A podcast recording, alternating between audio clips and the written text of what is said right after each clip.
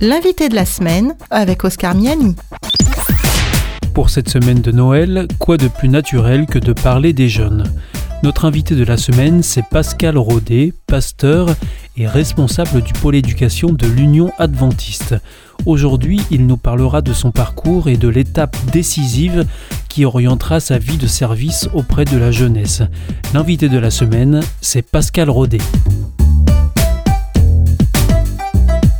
Mon grand-père m'avait invité à assister euh, un samedi dans l'église où ils étaient rattachés, qui était un peu loin, c'était Bourges.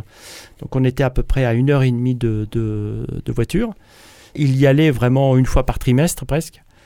Et donc il m'a invité à y aller et je suis là, euh, rencontrer un pasteur qui euh, m'a fait changer d'avis en bien, bien sûr, et qui m'a proposé non plus de, de, de, faire mon service militaire dans la gendarmerie, mais comme objecteur de conscience. Ah oui, alors là, c'est totalement autre chose. Un petit hein. peu, oui. Ça, c'est une orientation qui est un peu à, à, 180 degrés opposée. Hein, et, donc, comment il a réussi à vous convaincre de, de passer de l'un à l'autre comme ça? Alors, j'avais quand même une fibre très sensible de tout ce qui est du service à l'autre. Euh, le souci de l'autre parce que dans, dans, ma tête, la gendarmerie, euh, voilà, on protège, on aide, euh, et puis euh, sauveteur, c'était un peu ça aussi.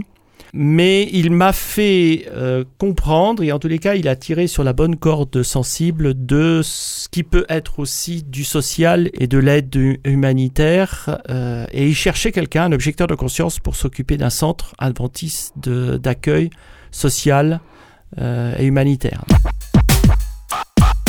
Pour les plus jeunes qui nous écoutent aujourd'hui, vous pouvez rappeler ce que c'est qu'être objecteur de conscience, euh, Pascal Rodet Alors, euh, objecteur de conscience, euh, d'abord l'armée. fut une époque où l'armée était obligatoire pour tous les garçons. Et donc, je faisais partie, moi, de la génération qui l'a vécu. Jusque dans les années 70, où à partir de là a commencé à y avoir une révolte, entre guillemets, des jeunes qui ne voulaient pas faire leur service militaire et qui durait 12 euh, mois, 18 euh, à une époque, c'est passé à 12 après.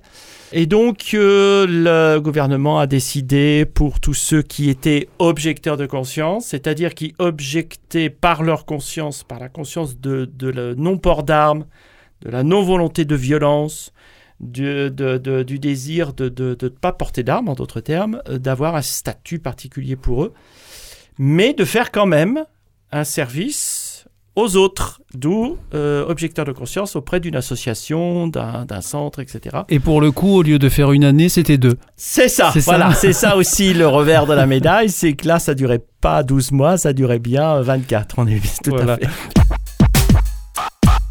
Et donc, euh, on vous sensibilise à, cette question-là, dans le pasteur en question que vous évoquiez, euh, vous sensibilise à venir plutôt servir euh, la population sous cette forme d'objection de conscience, euh, donc sous une forme plus humanitaire mm. Et plus longue, parce que du coup, il fallait faire 24 mois. C'est ça. Et c'est dans cette direction que vous allez vous orienter? Et c'est dans cette direction que je me suis orienté. Je l'ai décidé en un mois d'ailleurs, hein, parce que après cet après-midi que j'ai passé avec lui, et avec d'ailleurs des activités jeunesse de l'époque qui allaient dans l'église, qui m'a euh, énormément, où j'ai énormément apprécié. Bah, pendant un mois, j'ai cogité, j'ai réfléchi et en effet, j'ai changé d'avis et j'ai choisi d'être objecteur de conscience. C'était Pascal Rodet, responsable du pôle éducation de l'Union adventiste. Il revenait sur l'étape décisive qui aura orienté sa vie de service auprès de la jeunesse. C'était l'invité de la semaine présenté par Oscar Miani.